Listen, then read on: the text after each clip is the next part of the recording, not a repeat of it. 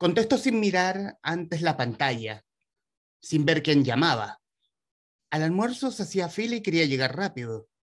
Después tenía reunión. Pensaba comprar una sopa de espinaca para capear el frío, quizás también un paquete de cuchuflis, de esos bañados en chocolate. A esa hora el cuerpo le pedía azúcar para pasar la tarde. Te llamo para que hablemos de mis cenizas, dijeron al otro lado de la línea. Se detuvo justo antes de la puerta giratoria. El oficinista que venía atrás masculló un insulto en voz baja y le pasó a llevar la cartera a propósito. Rebeca miró el número en la pantalla del teléfono. Reconoció el prefijo. ¿Te apellí? Hola, linda. Y es como comienza eh, lo nuevo de nuestra invitada hoy en el Traficantes de Cultura. Carolina Brown, autora de Nostalgia del Desierto en el Traficantes. Eh, Carolina, bienvenida. Gracias por aceptar esta invitación. No, muchas gracias a ustedes. Feliz de estar acá. Acá, ¿dónde es acá? Pero bueno. En, este lugar etéreo llamado El Mundo. Eh, y, por, y, por, lo mismo, ya habíamos conversado, conversamos ya unos minutos en off y ya no tengo claro. Eh, ¿En qué parte de Europa estás?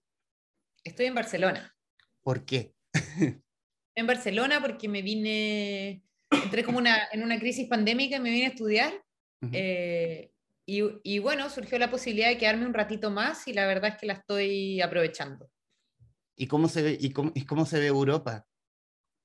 Mira, ahora con Omicron eh, es como, como que esto viene por ola y, y, vamos, yo siento que con Chile vamos cruzados. O sea, ustedes están entrando al veranito, ahí la piscina, el calor, eh, menos COVID, acá es lo contrario, pues está empezando como a cerrar todo de nuevo, pero siento que acá, tal vez porque acá sí hay seguridad social y un sistema de salud más robusto, público, eh, siento que la gente lo vive con menos angustia. O sea, obvio que sigue siendo una situación horrible igual y las UCI están colapsadas y, eh, no sé, por ejemplo, acá en Cataluña hay toque de queda a las 1 de la mañana, los restaurantes y los bares están funcionando al 50% de su capacidad por el aforo. Eh, hay una serie como de restricciones igual, pero siento que, yo siento que cuando yo estaba en Chile, lo, y tal vez porque era el comienzo también de la pandemia, pero sentí que lo vivíamos como, como de una manera quizás como con más urgencia o más mm. sensación de vulnerabilidad. No, no, no tengo bien cómo explicarlo. Em, pero siento que de alguna manera hay como, no sé, una especie de... Mm, hay como otro, otra sensación y que yo lo atribuyo a que, em, no sé, de alguna manera ellos sienten que alguien va a responder. No, no podría, son puras imaginaciones mías quizás esto, pero es como lo, la sensación que me da. Mm. Bueno, y eh, obviamente eh, reunir, nos sumamos, nos sumamos a la conversación y nos sumamos al libro que lanzaste en septiembre, si no me equivoco. Septiembre, eh, sí. Septiembre, Nostalgia del Desierto, tu última novela. No vamos a tocar Duncan porque Duncan no lo tengo, pero está recién lanzado en Chile en todo caso. Recién em, lanzado y una novela eh, para los colegios, como Young Adult. Mm. ¿Cómo nace la idea de Nostalgia del Desierto? Oye, nace, eh, me pasó algo muy bonito como con Nostalgia del Desierto, porque mm, creo que, o sea, es una novela muy personal, em, pero además me pasa que es una novela que de alguna manera trata sobre los inmigrantes, eh, en particular esta ola de inmigrantes ingleses que vino a trabajar el salitre a principios del siglo XX y de alguna manera se publica cuando yo tampoco, yo hice el camino inverso, pues me fui eh, a estudiar de Chile a Europa, entonces me, me, pasó como algo ahí con el desplazamiento, supongo yo, porque al final eh, esta cosa de dejar el lugar de origen e irse a vivir a otro lugar, em, guardando todas las distancias, de, de, obviamente hay inmigraciones que son muchísimo más fáciles que otras y muchísimo más o menos traumáticas, en el fondo eh, que otras, pero siento que hay, hay, un tema ahí con el desplazamiento y con la nostalgia que de alguna manera cuando se lanzó este libro como que me, como que me tocó una fibra, sí, yo creo. Y, y creo que justamente también porque es un libro que trata, en el fondo yo tuve la idea hablando con una tía abuela eh, en el año 2003, o sea, imagínate, hace, van a ser 20 años ya, Eh, fue la primera vez que yo visité Inglaterra a ver a la familia de mi padre eh, y me senté con esta señora que en ese momento ya tenía, no sé, 90 años. Eh, y ella me estuvo toda una tarde mostrándome un álbum de las salitreras, porque ella había nacido en una salitrera y, como que contándome cómo era la vida y lo, que hacían y sus amigas y, y cómo, cómo era viajar Iquique o, o qué cosas comían. Em, y de alguna manera me, como que ese, ese mundo, ese recuerdo que ella, porque además su memoria, esta cosa que le pasa a los viejos, que como tiene una memoria muy vívida de como cosas de su, de su infancia, porque ella me estaba contando cosas de cuando ella tenía 8, 10, 12 años. Entonces, todos estos recuerdos que, que para ella eran muy vívidos y que, y que además venían acompañados con estas fotos que, clásicas fotos antiguas que la gente como que se vestía para la foto y era una ocasión especial y uno podía sentir que dentro de esa imagen había todo como un como una cosa especial rodeando ese momento, eh, de alguna manera se quedó en mí y, como que siempre volvía a esto. Y empecé a preguntar. Entonces, los viejitos de esa generación ya no quedaba nadie, esta señora era la última, eh, pero yo le empecé a preguntar a los hijos eh, de esta generación, que era en el fondo mi papá con sus primos, eh, y ellos me empezaron a contar muchas cosas que se acordaban, como anécdotas, cosas que habían pasado, historias, rumores, un montón de cosas. Y en algún momento, en, estos 20 años, en el fondo, las empecé a anotar en un cuaderno. Eh, a veces iba con el cuaderno o, a veces llegaba a mi casa después de que, no sé, un almuerzo el domingo y anotaba las cosas y, como que se empezó a crear un, una especie de imaginario no muy conexo, como de, esto, de estos ingleses en La Pampa haciendo cosas eh, más o menos divertidas, eh, hasta que el año 2016 yo volví a Inglaterra y eh, me encontré con el álbum de fotos. Esta señora ya se había muerto, pero su hijo había heredado el álbum y, encontrarme con ese álbum de alguna manera volvió como a disparar todo esto. Y dije, no, tengo que hacer algo con esto. Eh, y tengo que hacer algo con esto porque además todas estas cosas de la vida cotidiana también se van perdiendo, porque de alguna manera no están, no son cosas que le interesan como a la historia, a la historia como disciplina eh, con letras mayúsculas, sino que son cosas que de alguna manera mm, son como la pequeña historia, la historia íntima. Eh, y sentía que había un mundo ahí que era tan rico y que de alguna manera ya se había perdido para siempre, eh, que sentí como la necesidad de eh, plasmarlo o, construir, construir alrededor de eso. Entonces, creo que es muy personal por eso, porque, porque si bien la historia es ficticia y los personajes son ficticios, va entretejida con muchas cosas que de alguna manera son parte de mi propio imaginario familiar.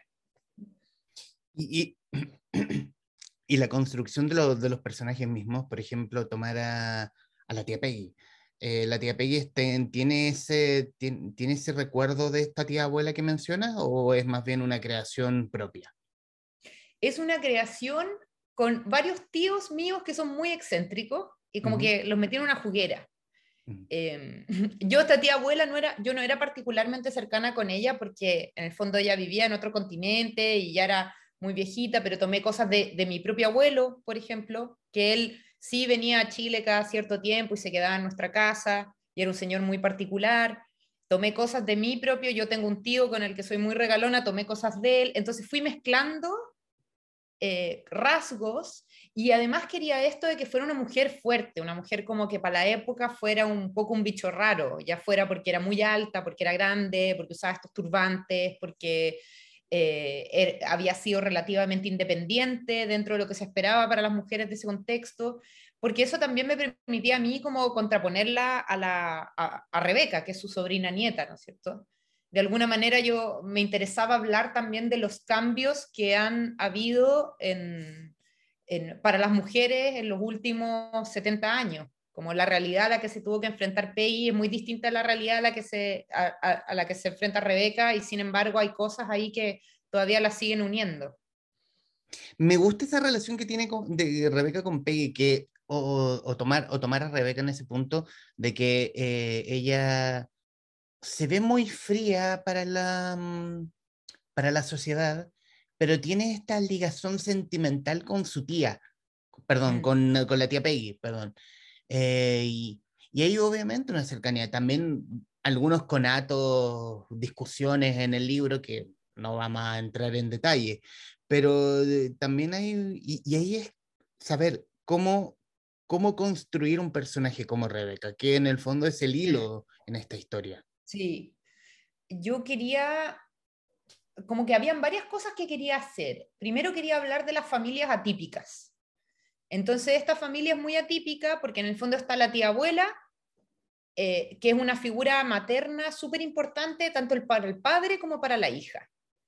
Y eso me parecía súper interesante de abordar porque en el fondo ellos son una familia y actúan como familia y se quieren, pero por la misma situación en la que están, donde él ha tenido que criar a su hija como un padre soltero entre los 80 y los 90, cuando es algo no, no es muy común, eh, él siendo huérfano además y habiendo sido eh, viviendo y, y, habiendo sido un niño desplazado, ¿no es cierto? Que se fue a Inglaterra a vivir con esta tía abuela, y después lo trajeron de vuelta y quedó como un poco y, eh, en la como, en el fondo, él, Eddie, el padre, es una figura muy sola, ¿no es cierto? Que se enfrenta al reto de eh, educar a una hija. Y además él viene con toda una herencia cultural, que era otra cosa de la que yo quería hablar, eh, que tiene que ver como con los ingleses, con esta personalidad de los ingleses, como hay pocas cosas que se dicen, muchas cosas que se guardan, hay como una cierta cosa de nosotros nos comportamos así y esto es lo que hacemos. De hecho, hay, en uno de los primeros capítulos hay una parte donde la tía Peggy le dice, nosotros no somos italianos, nosotros no hacemos estas cosas, no, no gritamos, no...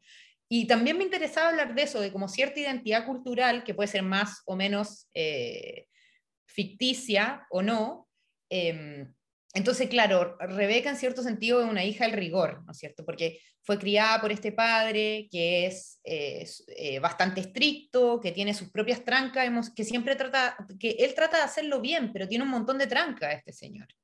Y además tiene esta tía abuela que es una excéntrica, que a veces sí y a veces no, y, y que la quiere mucho, pero que también es una mujer un poco tincada, por así decirlo. Entonces, claro, cuando arranca la novela, eh, Rebeca es una mujer relativamente exitosa, tiene un trabajo, es independiente, hace su vida, ya cree que tiene todo resuelto, pero la verdad es que no tiene nada resuelto porque no ha sido capaz de como sanar esas relaciones familiares. Y en el fondo el libro, a través del viaje de esta urna, ¿no es cierto? Que Rebeca va a buscar la urna con las cenizas de la tía Peggy para repatriarla a Chile, y a través del viaje de esa urna esta mujer se va a reencontrar con toda su historia familiar y con un montón de secretos familiares que en el fondo que a ella todavía la penan. Eh, porque yo creo que al final esta novela es una novela de reconciliación. O sea, lo que, lo que a mí me interesaba era contar la reconciliación de esta familia, como a través de esta urna que vuelve al lugar de origen. Y me gusta el término que ocupa en el, en, el libro, que también le da al nombre del mismo libro, que es la nostalgia del desierto, que hay mucho de eso, sobre todo en, en la petición que hace Peggy a Rebeca respecto de las cenizas y llevarlas a la pampa.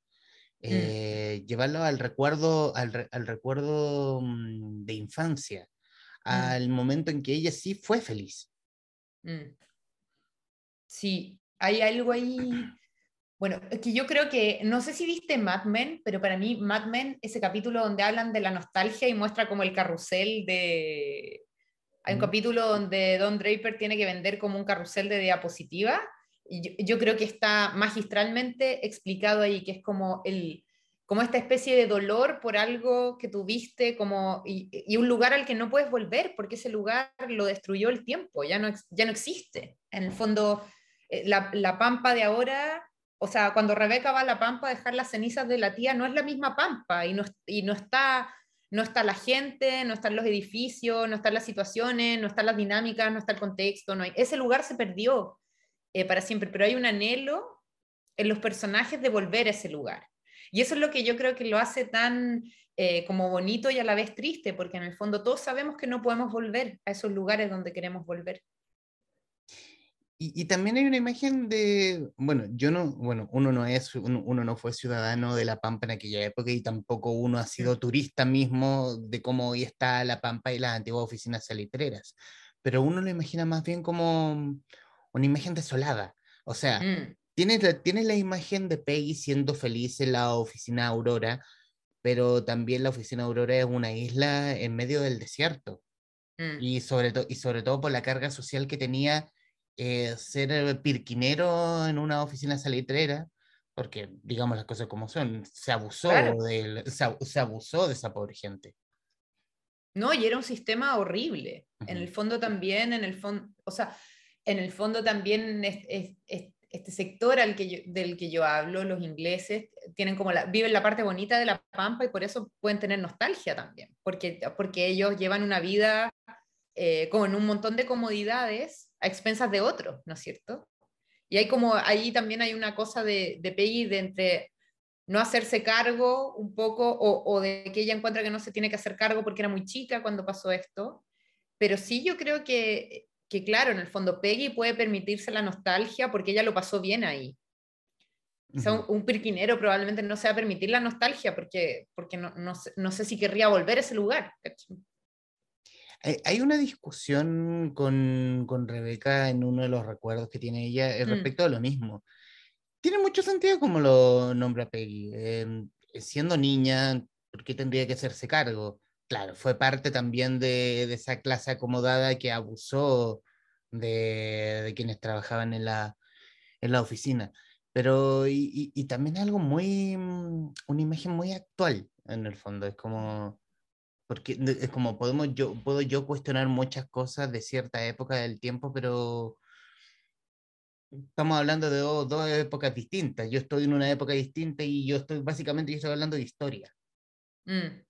Y yo creo que también es como, bueno, a mí me parece que la vida es un poco así, o sea, todos somos generales después de la batalla, eh, desde nuestra época probablemente es mucho más fácil otorgar solución a una serie de problemas. Eh, y, con esto no estoy diciendo que algo esté bien o mal necesariamente, pero, pero sí también quizás es más fácil como, como ahora que tenemos todas las herramientas, ahora que hemos procesado un montón de cosas, otorgar la situación un montón de problemas, o también lo que, lo que le responde Peggy a Rebeca, que es como, bueno, ¿y qué estás haciendo tú en tu momento para, como ya, si está bien que me achaquís cosas, pero ¿qué estás haciendo tú con respecto a, las cosas que pasan en tu época? Porque evidentemente, no sé, el abuso laboral o, o la explotación de ciertos grupos eh, dentro de la sociedad tampoco, tampoco se ha acabado, Quizás no es tan horrendo como antes, pero tampoco se ha acabado.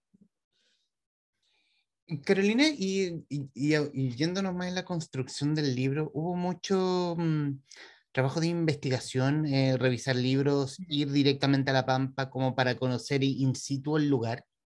Sí, yo viajé a La Pampa dos veces, de hecho. Em, la primera vez fue el 2010, eh, cuando yo ya estaba pensando en hacer algo, no tenía claro qué. Eh, y me acuerdo que fui aquí y, además que todo el mundo me decía, ¿para qué vaya a ir si no hay nada? No hay nada, no queda nada, se robaron hasta las piedras, como, como no vayáis, ¿cachai? Estáis perdiendo tu tiempo. Y fue súper interesante porque fuimos, arrendamos un auto un día, eh, nos acercamos, no, la oficina de turismo Iquique nos ayudó a ponernos en contacto con un señor que era un pampino, eh, y él nos llevó a la oficina. Eh, o sea, a la, oficina donde habían estado mis familiares, no a la oficina, Aurora no existe, una oficina ficticia. Em, pero fuimos a esta oficina eh, y para mí fue impresionante porque en verdad no quedaban nada, quedaban unos radieres de cemento de probablemente las construcciones más grandes, como la casa del administrador y, y como probablemente la parte de la estación de tren, o sea, quedaban dos o tres radieres, una chimenea en el suelo botada eh, y quedaba la línea de la cancha de fútbol, eso me acuerdo, eh, como marcada. Y, la, y algo que me impresionó mucho es que pese a que ya no quedaban ni los durmientes, ni la línea de tren, nada, pero tú podías ver los durmientes marcados en la arena, ta, ta, ta, ta, así hasta el infinito. Em, y eso fue súper impactante. Y después volví el 2015 y llevé a mis tíos. Eh, y ahí pasó algo que también retrato en el libro, que lo encontré loquísimo, que era que ya para el 2015 la salitrera estaba dentro de esta mina de yodo, eh, que era de frafra, ponte tú. Entonces tuvimos que pedir permiso para entrar y no nos querían dejar entrar porque no teníamos equipo de seguridad, entonces nos prestaron unos cascos y que teníamos que usar chaleco reflectante y que además tenían que llevarnos en una camioneta con un banderín porque los camiones, no sé qué, y fue como y entonces muy loco, porque por un lado estos lugares son patrimonio, están declarados como patrimonio, no se pueden destruir, se supone, Pero también la cuestión quedó como adentro de, ojo que esta, yo digo una mina, no se imaginen un hoyo, la mina molibdeno en el fondo lo que pasa es que las tortas de caliche, que son, que son estos montículos de, de escoria, que era lo que quedaba del proceso salitrero, eh, las vuelven a procesar para sacarle el yodo. Eso es lo que, pero no es como, no es como una, una mina así como que uno se imagina lota o chuchi, chuquicamata, sino que es en, en, en, en, el, en el, abierto, en, el desierto, así. Eh, y eso me impactó mucho, como... Además que hay muchísimas, no sé, deben haber 300 oficinas salitreras. Lo que pasa es que las únicas que están conservadas es Humberstone y María Elena, María Elena, Santa Elena, eh, que están ahí súper cerca, sí. Esas son las dos únicas donde todavía tú puedes ir y ver las casas y la infraestructura, eh, porque aparte la maquinaria, pero en las otras queda, la verdad, quedan como unas pircas de piedra, los cementerios, que también es muy fuerte porque muchos de esos cementerios también las tumbas han sido profanadas y los muertos han sido desvalijados, o se han robado los dientes de oro, eh, se han robado como, lo, no sé si, si llevaban alhajas o si estaban enterrados con algo de valor. también tú, tú llegas y hay muchas tumbas abiertas con los cuerpos momificados porque, eh, por, por, las condiciones climáticas que hay ahí. entonces, como es algo bien fuerte de ver igual. Mm. Como todo un mundo que ya no existe y que desapareció, voló. Mm. ¿Cuánto, tiempo demoró la escritura del manuscrito? Y del manuscrito ya hasta el libro que podemos ver en librerías, las digitales y las físicas. Yo diría que el, manuscrito duró, yo diría que el proceso de escritura ya en sí duró alrededor de tres años.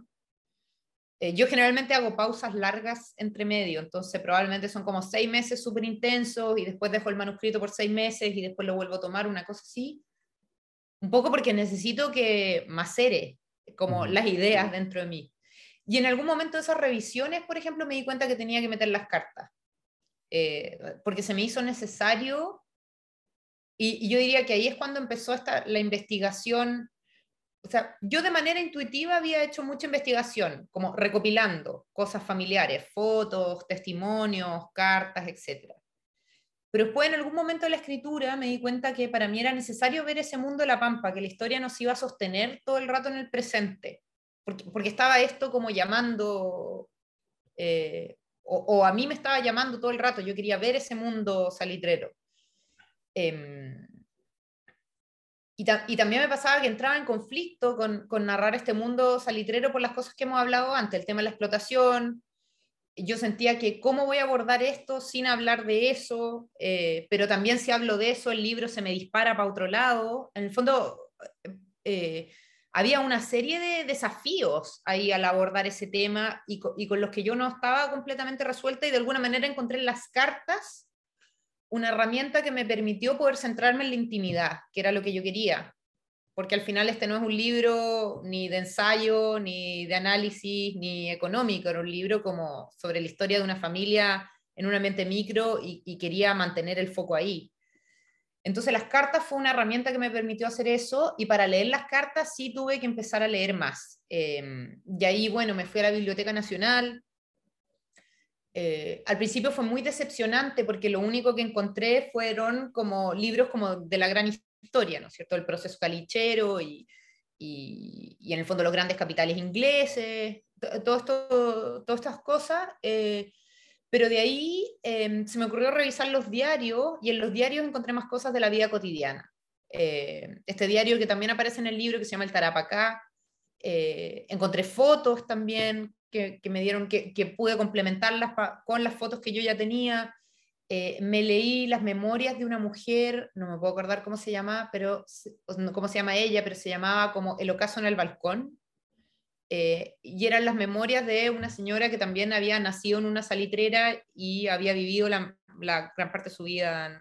Y era muy interesante lo que ella decía y eso de alguna manera también me ayudó a complementar un montón de información. Entonces fui leyendo, fui buscando y así pude ir armando las cartas porque además había muchas cosas que son muy difíciles de saber si tú no tienes acceso a, pues tú qué comía la gente o cómo, yo decía ya, y cómo ¿cómo comían carne si no tienen electricidad y no tienen refri? ¿O tienen electricidad? ¿Cachai? Como todas estas preguntas que tenía de la vida diaria, que de alguna manera las tuve que ir solucionando a través de los testimonios. Era la única manera como de, de poder también armar ese mundo. Entonces yo diría que sí, la, la mayoría de mi investigación fue, fueron conversaciones con gente que o había oído esto de primera fuente o libros donde gente que efectivamente vivía ahí eh, había escrito al respecto. Hay, hay un, eh, en, en, el desarrollo de la historia me gusta esta mezcla que haces narrativa epistolar, porque una, mm. una cosa es este narrador omnisciente que relata como lo, los pasos de Rebeca versus la Peggy joven mm. eh, hablándole a una, a una amiga de la cual no recibe respuesta y hace mm. este camino epistolar.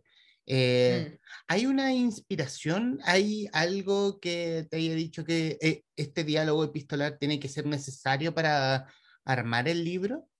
Mm, o sea, para mí lo primero fue lo que te decía antes, que en algún momento yo sentí que el mundo de la Pampa tenía que entrar en el libro y entrar no como un flashback, sino tener protagonismo. Y ahí dije, bueno, ¿cómo lo, cómo lo meto? ¿Cómo hago que este mundo se sienta vivo? Eh, ¿Cómo cambio el registro?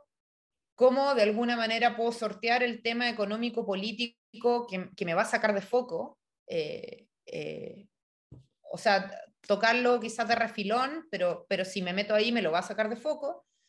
Em, y cómo también... Eh, y cómo también puedo crear un contraste entre la Peggy de ahora y la Peggy de antes que era algo que a mí también me interesaba hacer, porque en el fondo el, el, tránsito de esta vida también, no, no, no siempre somos la misma persona, ¿cachai? Y, eso es lo encuentro bonito y tiene que ver con la nostalgia y con el tiempo también.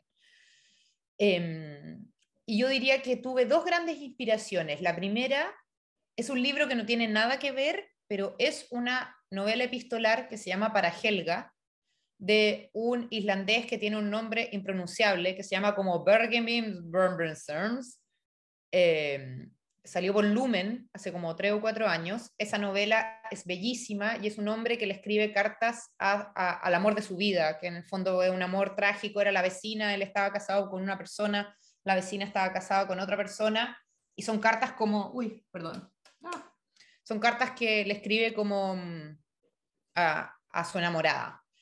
Eh, y ese libro es de una belleza que de alguna manera como que me acordé de lo bello que es el género epistolar. Y la otra inspiración fueron mis propias vivencias de adolescente, de hablar con mis amigas adolescentes por teléfono por horas. Y de alguna manera yo quise replicar eso en las cartas, como esta necesidad de tener tu amiga, tu amiga el alma, con la que vaya a hablar hasta el último detalle intrascendente de tu vida y que la necesitas ahí porque estás en una época donde, donde las niñas somos así, pues como que tenés tu amiga, tu yunta, tu partner y necesitáis estar todo el día pegada con ella. Eh, y entonces un poco las cartas evocan esta sensación como de la adolescencia, de, de la amistad adolescente entre mujeres, que además es súper intensa. Y, y, eh, y, en armar al personaje de Rebeca es también, también hay un tanto de... Siempre que, siempre que se armar el protagonista, siempre tiene algo de uno, eh, o, de uno y alguien más, porque siempre son, mm. siempre son muchas personas, pero no es siempre es uno eh, el, retrato, el, el, retrato en el libro. Mm. Sí, pero claramente tiene algo de ti, sí. ¿Cuál es tu pregunta? ¿Qué tiene de mí? ¿Sí? Sí, de hecho sí. yo creo que hay algo muy heavy que me pasó con Rebeca, que es que yo, a mí me pasó que mi papá trabajaba en la casa y mi mamá era la que salía a trabajar en una oficina.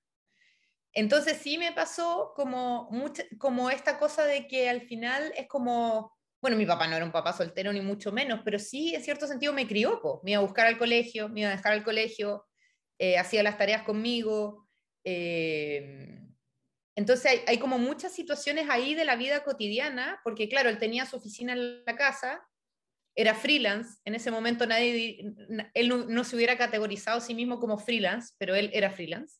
Em, y entonces hay varias cosas como esa dinámica padre-hija, eh, como del papá tratando de criar a la hija eh, solo porque la mujer está trabajando en una oficina afuera, eh, que, las usé, porque, porque eran muy divertidas también. Entonces sí, yo creo que eso, eso es como algo que el libro tiene de mí. Mm. Tu, tu padre, Peter Brown, al cual le dedicas el libro. Sí. Que tiene nombre de detective privado, así como Peter Brown, detective privado. Sí, sí, tiene nombre de detective privado. De hecho, Marco Antonio Laparra me decía que él, en, en la primera obra que escribió, el antagonista se llamaba Peter Brown. que me dio mucha risa.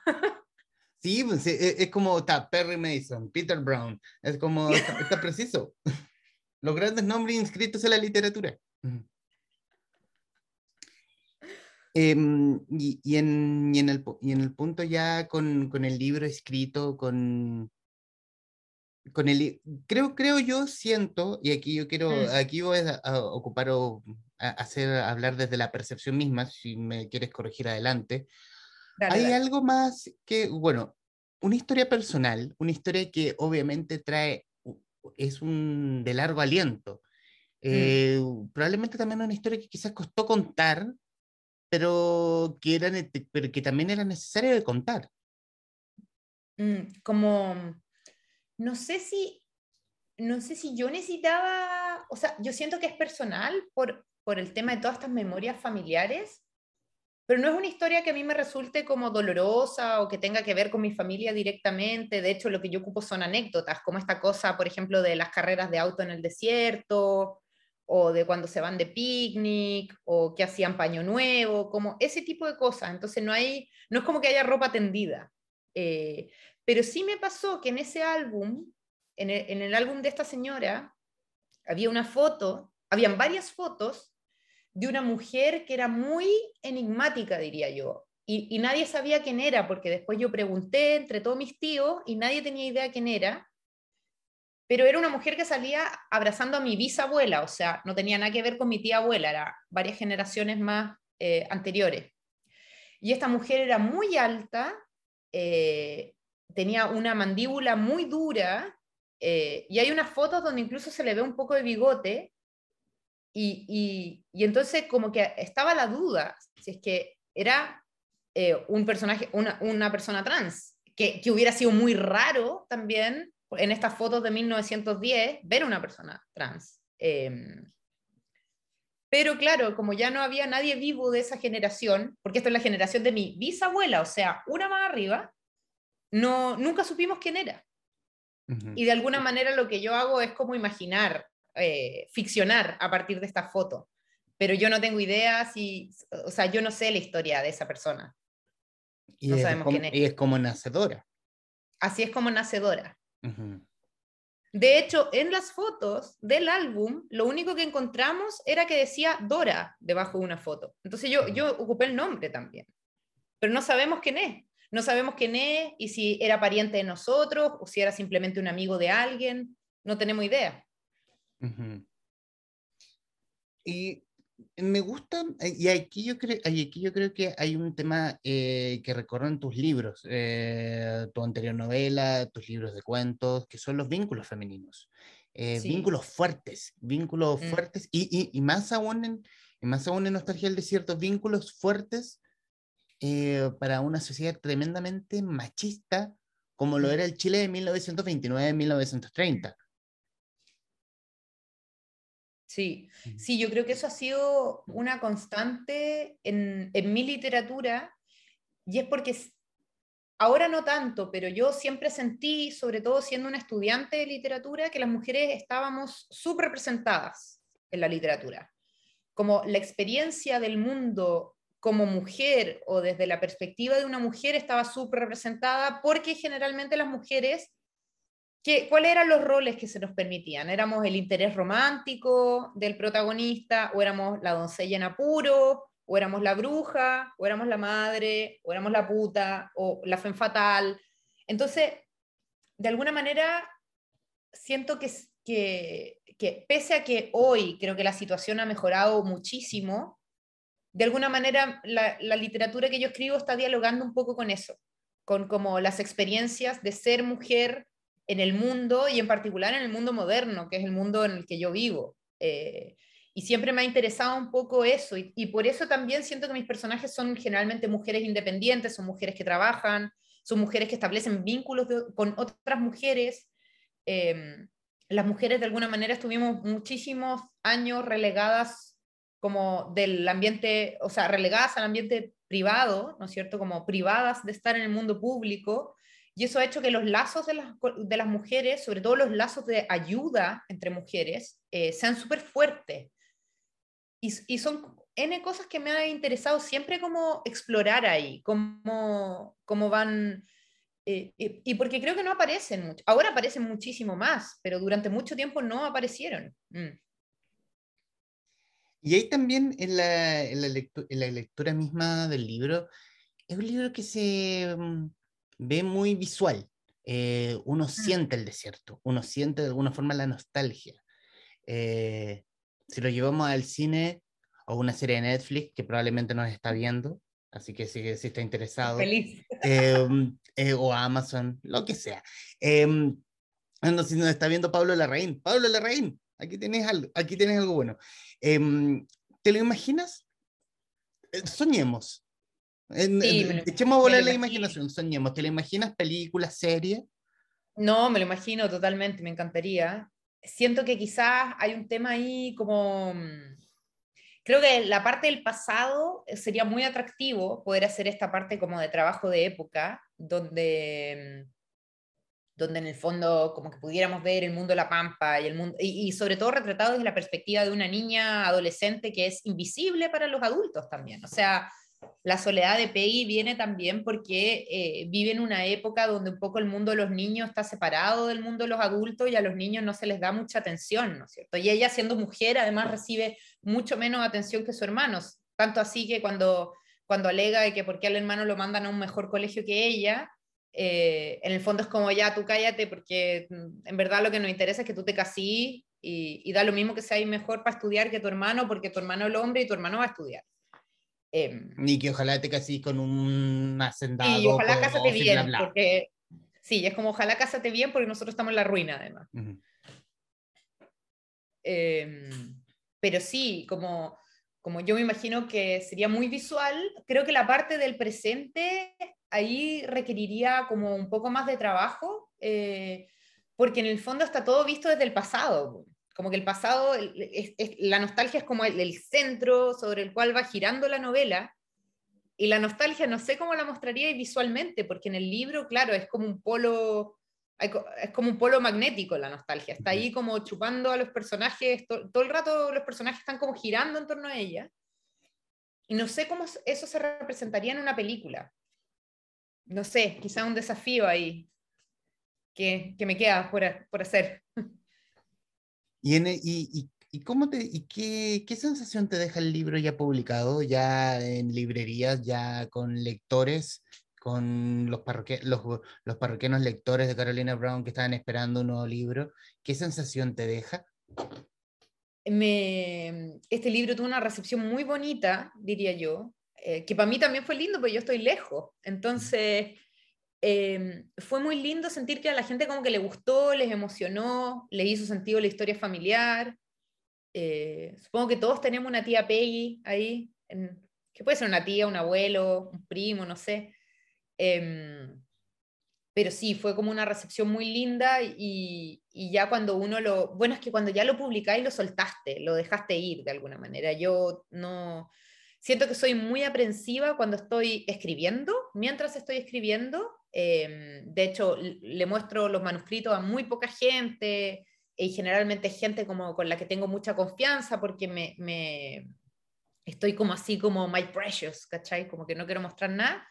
Pero una vez que ya se edita, como que lo suelto y soy mucho más relajada y como me acepto mucho mejor las críticas, como que ya lo solté de alguna manera ese libro vive y ya no es solo mío, sino que siento que también es de los lectores, pues, ¿cachai? Ellos tienen su propia experiencia con el libro independiente de lo que yo les pueda decir. Yo no les puedo decir cómo leer ese libro, ¿cachai? Quizás lo leen y les resuenan ciertas cosas que para mí no son tan importantes y hay cosas que para mí son súper importantes y a ellos no les resuena y eso también está súper bien bueno, primero decir que la, que la, edición está muy bonita y la foto que mm. eligieron está precisa. Sí, mucha gente me ha preguntado si es mi tía, pero, pero no. Es, es un, fondo, es, un poco. es como el, un fondo fotografía, es como... Sí, yo creo que es como... Sí, Shutterstock, sí. Entonces, mucha gente me ha dicho, oye, es tu tía la de la portada, y yo, no, no es, pero bacán, se parece un poco. Sí, en todo, en todo caso se parece mucho a ti. Sí, se parece, como los ojos chinos. Así. Quería, Carolina, bueno, en los minutos que nos quedan de esta grabación, agradecerte estos esta, este tiempo que te diste, sobre todo la diferencia horaria, Barcelona, al Omicron, básicamente el virus nos está comiendo vivos, y a pesar de todo, te, hiciste el tiempo para conversar con esta casa digital y bueno, obviamente estos minutos finales son tuyos para que diga lo que guste.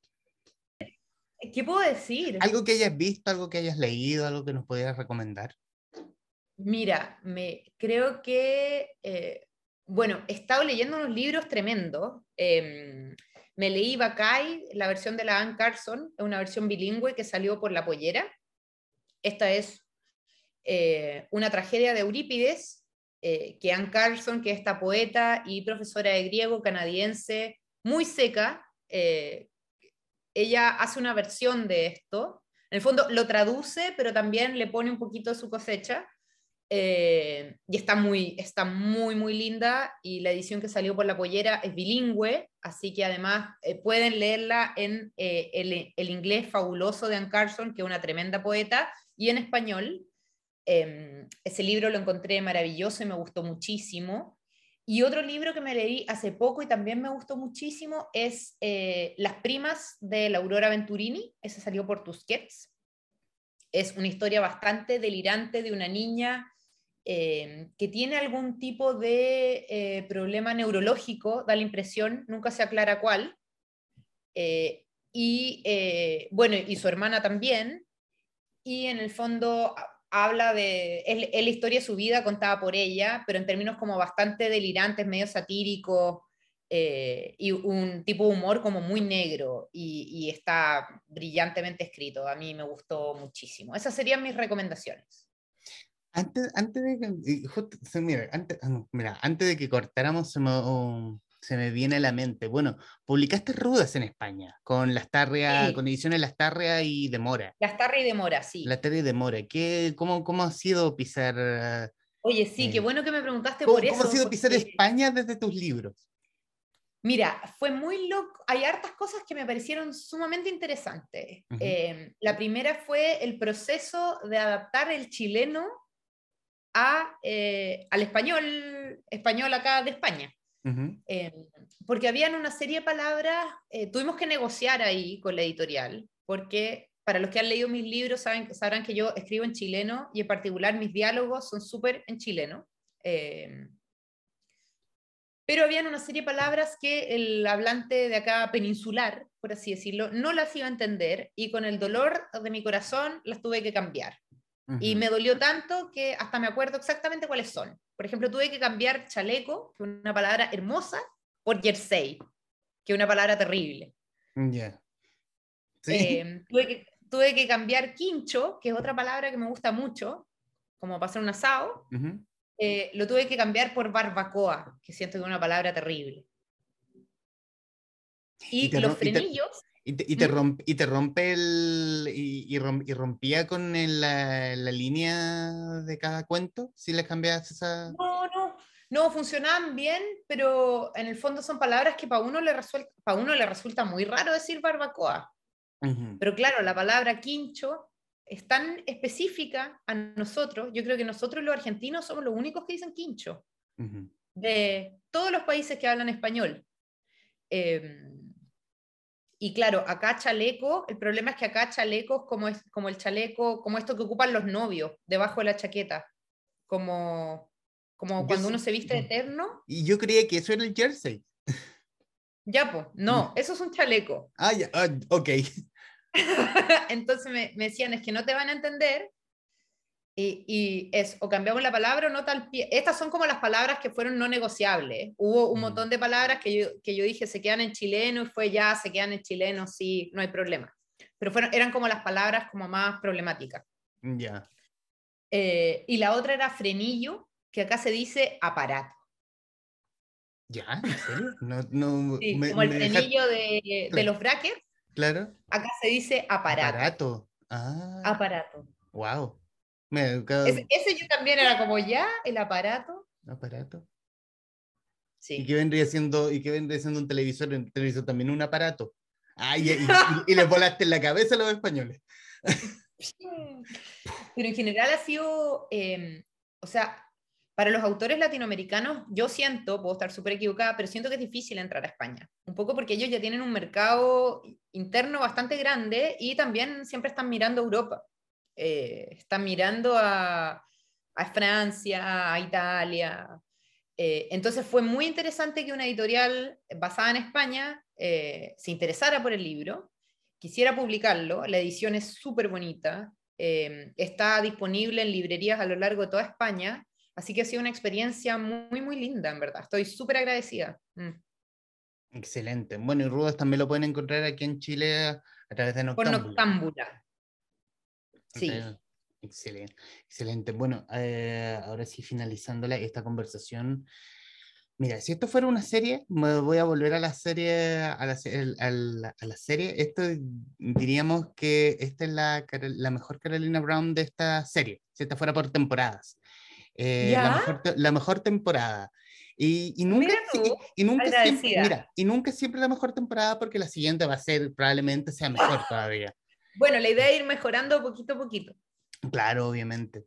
Y bueno, eh, más que nada más que decir, agradecerte, Carolina Brown, autora de Nostalgia del Desierto, quien amablemente conversó con los traficantes de cultura.